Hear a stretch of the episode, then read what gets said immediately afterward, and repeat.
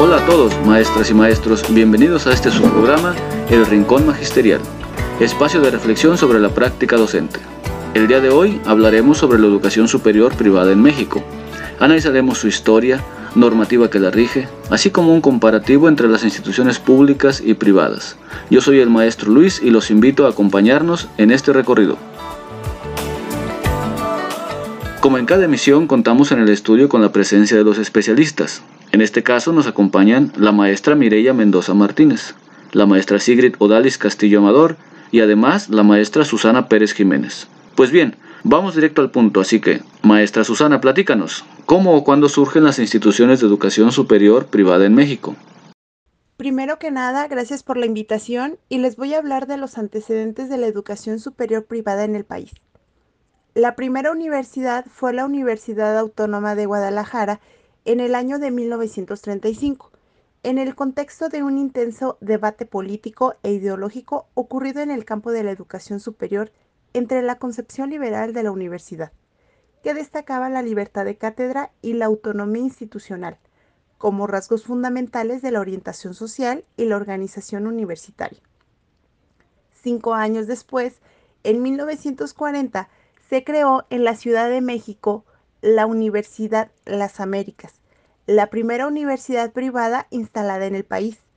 Para finalizar este apartado, en el año de 1943 surge el Instituto Tecnológico de Estudios Superiores de Monterrey. Es un establecimiento privado orientado hacia la creación de los cuadros profesionales ligados al proceso de la industrialización del país. ¡Wow! Datos muy interesantes. Casi un siglo de la primera universidad privada aunque debemos reconocer que han tenido un gran auge en los últimos 20 años, debido también a la demanda que es cada vez mayor y los espacios insuficientes ofrecidos por las universidades públicas en el país. Sin embargo, no se trata de abrir escuelas al por mayor sin un orden, para ello existen las reglas establecidas que fundamentan tanto la creación como el funcionamiento, y justamente de este tema quiero que nos platiques, maestra Mirella. ¿Cuál es la normativa general y dónde la encontramos? Muchas gracias, maestro Luis, al igual que a todos aquellos que nos escuchan en estos momentos. Y continuando, hablaremos de la normatividad. Mm, en el caso de la educación superior, pues esta parte del Estado y tiene su origen en el artículo tercero de nuestra Constitución Política. En las fracciones 5 y 6 se establece que el Estado promoverá y atenderá todos los tipos y modalidades educativas, desde la inicial hasta la educación superior necesaria para el desarrollo de la nación. ¿Y por qué decimos esto? Bueno, pues es que esta debe de tener un enfoque democrático que se entiende como un sistema de vida fundado en el constante mejoramiento económico, social y cultural del pueblo. Será nacional, es decir, que debe de atender a los problemas nacionales para aprovechar los recursos de la nación defender la independencia política y económica, contribuir a la mejora de la convivencia humana para fortalecer el aprecio, respeto por la diversidad cultural, la dignidad de las personas, la integridad de la familia, el interés general de la sociedad, la fraternidad e igualdad de derechos y por último, y lo más importante, debe ser de calidad. Muchas gracias. Gracias a ti, maestra. Siempre es importante conocer las reglas del juego. Rescato un aspecto importante, el saber que toda institución privada debe ofrecer estudios con reconocimiento de validez oficial para poder ejercer la profesión en todo el país. Este debe ser un factor decisivo a la hora de elegir la institución en la que realizaremos nuestros estudios. Además del REBOE, debemos considerar otros factores en el análisis, pues cada sistema tiene sus ventajas y desventajas. Maestra Sigrid, ¿nos podrías comentar sobre esta comparativa entre las escuelas privadas y públicas? ¿Qué aspectos debemos evaluar?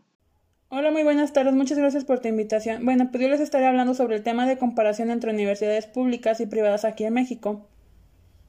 Uno de estos puntos sería el criterio de selección, donde en las universidades públicas se realiza un examen de admisión donde solo los de mayor puntuación o calificación entran mientras que en la privada solamente realizan un examen de conocimientos generales donde ni siquiera es obligatorio el realizar este examen.